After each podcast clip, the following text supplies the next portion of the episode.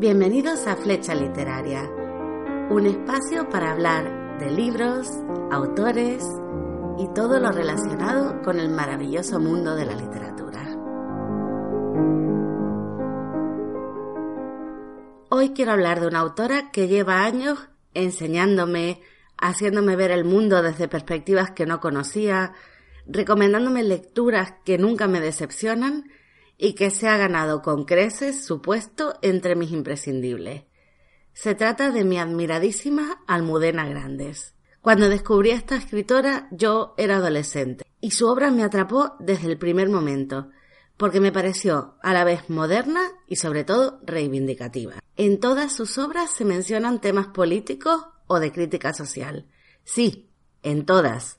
Incluso en las edades de Lulú, que muchos consideran que simplemente es una novela erótica sin más, allí también aparecen presos políticos, manifestaciones y cantautores prohibidos. Con Almudena Grandes yo he descubierto cosas que no conocía sobre muchos temas, por ejemplo, sobre la historia de España, los entresijos del mundo editorial o la convivencia con un familiar que sufre una deficiencia psíquica. Y me he puesto en la piel de personajes tan distintos entre sí como por ejemplo un fotógrafo de éxito que lo pierde todo y se vuelve alcohólico, o una madre de familia adúltera, o un niño que ve el mundo en blanco y negro. Porque Almudena Grandes tiene un talento excepcional para sumergirnos en las emociones de sus personajes. Yo por lo menos, más que leer sus libros, se puede decir que los vivo. Y por eso hoy me gustaría hacer un recorrido por su obra con la esperanza de que alguno de esos títulos que a mí me han hecho disfrutar tantísimo os pueda interesar también a vosotros. Hay una evolución bastante considerable en las novelas que ha publicado esta autora. Las primeras son mucho más intimistas. Por ejemplo, Las edades de Lulú o Malena es un nombre de tango se centran principalmente en contar la historia de una mujer que no se adapta a los cánones establecidos y la historia de sus conflictos en sus relaciones con su pareja, con su familia, con el mundo. Son historias en las que el sexo y el erotismo están muy presentes, sí, pero también tratan otros temas. Por ejemplo, hablan de la diferencia en cómo se educaba antes a los niños y a las niñas, y por desgracia en algunas familias también se sigue haciendo hoy en día. Hablan de los prejuicios hacia todo lo femenino, hablan de discriminación, yo, con las dos novelas que he nombrado, Las edades de Lulú y Malena es un nombre de tango, también aprendí mucho. Por ejemplo, aprendí la necesidad de afirmarte, de defender tu derecho a ser quien eres de verdad sin aceptar las imposiciones sociales ni tampoco las imposiciones de tus parejas. Aprendí sobre la hipocresía, sobre la doble moral, sobre la manipulación psicológica que está muy presente en las dos obras. Pero como todo en la vida, la obra de Almudena Grandes también va evolucionando. Más adelante, aunque no deja del todo esta temática, sí que incorpora nuevos elementos que hacen sus novelas más ricas. Por ejemplo, Arlas de Geografía Humana, que me gustó muchísimo. Allí vemos lo difícil que es para las mujeres triunfar en una profesión.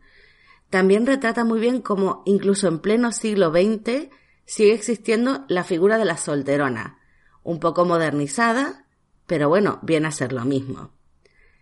Pero en esta novela ya no se habla solo de las mujeres, también los hombres adquieren protagonismo. Por ejemplo, hay hombres que sufren discriminación laboral o que son tiranizados por mujeres realmente insufribles, como el pobre Ramón.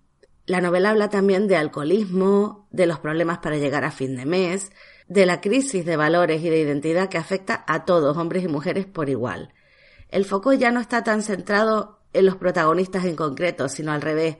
Las historias de estos cuatro personajes son solo una pieza del puzzle para contar un retrato de la sociedad del momento. Y esta evolución se va acentuando cada vez más en las siguientes novelas hasta llegar a una que yo quiero analizar un poquito más a fondo, que es Los aires difíciles me parece que este libro marca un punto de inflexión muy importante en la literatura de Almudena Grande. En primer lugar, porque es la primera vez que se trata tan a fondo el tema de la Guerra Civil Española, que posteriormente será fundamental en su literatura. Pero además, Los aires difíciles es una obra reflexiva. Conjuga todos los elementos que hemos mencionado anteriormente, pero desde otro punto de vista, porque los personajes hablan de su pasado con la experiencia que da la madurez. Pero no es una novela tranquila y pausada, al revés. Los protagonistas siguen teniendo una vida muy activa que incluye investigaciones policiales, secretos turbios, los problemas del día a día y también la convivencia con un personaje muy especial y que quiero destacar, que es Alfonso. Es un adulto que debido a su discapacidad mental, en realidad es un niño pequeño en un cuerpo de hombre. Y tiene un papel fundamental en la trama. Es muy raro encontrar a un personaje así, con este problema eh, de salud, que sea tan importante y realmente es uno de los motores que hace avanzar la novela. Los aires difíciles además también habla de la gran importancia que tienen los niños y la tendencia que tenemos los adultos a no tomar en serio sus problemas, a minusvalorarlos. Y me gusta muchísimo la sensibilidad con la que la autora trata este tema. Tengo que confesar que después de leer Los aires difíciles, que me pareció excelente, la siguiente obra me decepcionó un poco.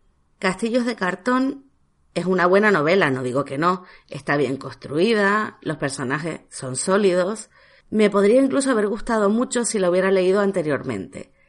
Pero claro, en comparación con los aires difíciles, es cierto que no es tan compleja y eso hace que parezca que tiene menos calidad. Sin embargo, también hay cosas buenas a destacar en Castillos de Cartón. Por ejemplo, me pareció muy interesante el papel tan importante que juega el arte en toda la historia y cómo los ideales de esos jóvenes creadores acaban evolucionando incluso hasta llegar al mercantilismo. También está muy bien retratado lo que sienten los protagonistas durante ese proceso de renunciar a su creatividad. Pero sigo diciendo que no es de sus mejores novelas. Sin embargo, más adelante todo cambia porque en 2007 Almudena Grandes publicó El corazón helado. Y esta novela sí que me impactó muchísimo, hasta el punto de que cuando la terminé estuve meses sin poder leer nada, procesándola. Me pareció totalmente sobrecogedora. De hecho, es que yo creo que nunca un libro me había hecho plantearme tantas cosas, incluso llegué a soñar con alguno de sus personajes. Y hay motivos realmente para ello, porque, en primer lugar, el pasado y el presente están combinados de una forma magistral, y la ambientación es perfecta, transmite con mucha fuerza el mensaje. Y el mensaje es muy sencillo. La guerra civil española sigue afectando hoy en día a muchas personas. Sus efectos siguen siendo devastadores, hasta el punto de que cambian por completo las vidas de los protagonistas de la historia, que son dos jóvenes que en pleno siglo XX descubren algunos secretos del pasado de su familia, que les destrozan por dentro de tal manera que su vida jamás volverá a ser igual.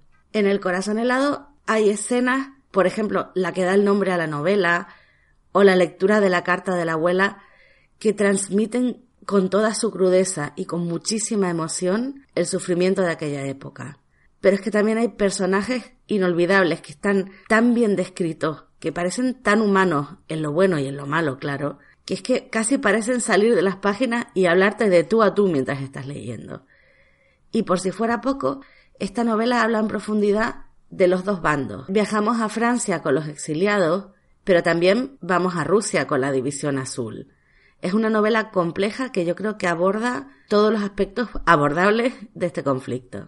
Y esto hablando solo de lo que son los flashbacks, porque la historia principal transcurre en el presente y se mueve entre las oficinas de un banco de inversiones que sabe muy bien cómo blanquear dinero, los despachos de la universidad, donde hay que hacer política para conseguir un ascenso, y las cenas familiares de todos los personajes, donde nos faltan, pues claro, los conflictos del día a día, eh, la ansiedad de unos vecinos a los que quieren expropiarles sus viviendas, las peleas con el cuñado en la cena familiar con los suegros, y ya os digo, con unas transiciones tan bien hechas entre el pasado y el presente, que realmente te envuelve, la historia te sumerge en ella a las pocas páginas. Me parece a mí que El corazón helado es una novela imprescindible. Si de verdad os gusta leer, no tenéis que perderosla, es una maravilla. Pero la producción de Almudena Grandes no acaba con esta obra. Ahora mismo está embarcada en un proyecto muy ambicioso que se llama Episodios de una guerra interminable. Se trata de una saga que en principio se supone que van a ser seis libros y en todos se tratarán diferentes aspectos de la guerra civil y de la posguerra, todos desde distintos puntos eh, de vista. Por ejemplo, de los tres que ya se han publicado, uno está protagonizado por un niño de 10 años, otro por una joven señorita de buena familia y otro por una chica de campo que solo quiere una vida sencilla y de repente se ve envuelta en una trama política con la que ella nunca había querido mezclarse. Y todas las novelas, bueno, las tres que he leído, claro, las tres primeras, eh, son tan diferentes que aunque aborden todas el conflicto de la guerra civil y la posguerra, lo único que tienen en común realmente es esa temática. De resto, la historia que cuentan no tiene nada que ver una con la otra. Pero de estas novelas no quiero hablar más porque cuando acabe de escribir los episodios de Una guerra interminable sí que me gustaría hacer otro programa hablando en concreto de esas seis novelas. Lo único que os diré es que las tres primeras me han encantado. Además de las novelas de las que he hablado, Almudena Grandes también ha publicado otras que aún no me he leído y muchos artículos periodísticos. Ya ves que tiene una obra muy variada y muy profunda. Pero ahora ya más allá del análisis formal, yo quiero hablar de lo que de verdad me apasiona de esta autora y es que es tremendamente honesta. Escribe lo que cree, sin tapujos y sin pararse a pensar si es políticamente correcto o si es polémico. Y sobre todo sus personajes se muestran claramente como son, y sin buscar excusas. Lulu tiene todo el derecho del mundo a vivir la sexualidad como lo desee, y eso es lo que hace. Marisa sabe que está mal jugar con los sentimientos de las otras personas, pero igualmente lo hace porque como no está segura de lo que quiere, es como es y lo reconoce sin excusa. O Angélica, por ejemplo, que es una mujer sin escrúpulos, que no tiene reparos en robarle sus propiedades a los exiliados políticos y encima hablar mal de ellos. ¿Por qué salen estos personajes? Pues porque realmente en el mundo existe gente así. Y Almudena Grandes lo que hace es reflejar el mundo tal y como es. El hecho de que sea tan directa y tan clara en lo negativo también hace que sus historias sean más creíbles y más humanas. Además, cuando nos narra algo que nos parece francamente irreal o imposible, después siempre nos recuerda que la realidad supera la ficción y que cosas más increíbles se han visto en el mundo real. Y yo creo que por eso es tan buena cronista de su tiempo. La evolución que reflejan sus novelas es ni más ni menos que la de la sociedad. Por ejemplo, en Los besos en el pan, una de sus novelas más actuales, se hace un retrato perfecto de un barrio de clase media en la época de la crisis. Y en sus páginas mezclan inmigrantes con señoras de toda la vida, y las historias que cuentan pues son historias cotidianas de las que podemos ver cada día en las noticias o en el periódico. Y por eso creo que esta novela en concreto, por lo menos, será una de las que en el futuro se estudien para ver cómo era la vida en el siglo XXI. Otra cosa que me enamora de Almudena Grandes es la creación de personajes. Tan variados, tan complejos, tan profundos, tan humanos, tan creíbles sobre todo, y en especial quiero destacar los personajes masculinos. Porque alguna vez he oído decir que Almudena Grande solo escribe de mujeres y para mujeres. Y yo no creo que eso sea cierto. Primero porque tiene personajes protagonistas masculinos. Y segundo, porque los refleja muy bien. O sea, realmente cuando habla un hombre en sus libros, notas que es un hombre. No, no es un hombre que piense con mentalidad de mujer, ni mucho menos. Notas que está hablando un hombre. Y además, ¿cómo es esto de historias para hombres e historias para mujeres? Si lo que nos está narrando es la vida real tal y como es, es tal y como es para todos, ¿no? Me parece que tendríamos que empezar a romper un poco los prejuicios, que ya sobran a estas alturas. Y eso es otro de los aspectos que me encanta de estas novelas, el compromiso político y social que está presente en toda su obra. Almudena Grandes denuncia la injusticia, la discriminación, la manipulación, la homofobia y el racismo. Pero es que por otra parte, además, también destaca la importancia del arte, la cultura y sobre todo y ante todo de la educación. Porque hay muchas escenas en las que, por ejemplo, alguien enseña a leer a los demás sin pedir nada a cambio, en la que se destaca la importancia de los maestros y los profesores, en las que se nos anima a pensar por nosotros mismos, o se deja bien claro que un pueblo inculto es más fácil de manipular. Por todos estos motivos, De verdad que Almudena Grandes es una de mis escritoras favoritas y yo siempre recomiendo su lectura. Y ahora lo que me gustaría es saber vuestra opinión sobre esta escritora. ¿La habéis leído? Si la habéis leído, ¿os gustó? ¿Qué novela suya recomendaríais? Y si no, ¿os apetece darle una oportunidad? Espero vuestros comentarios. Hasta aquí el programa de hoy.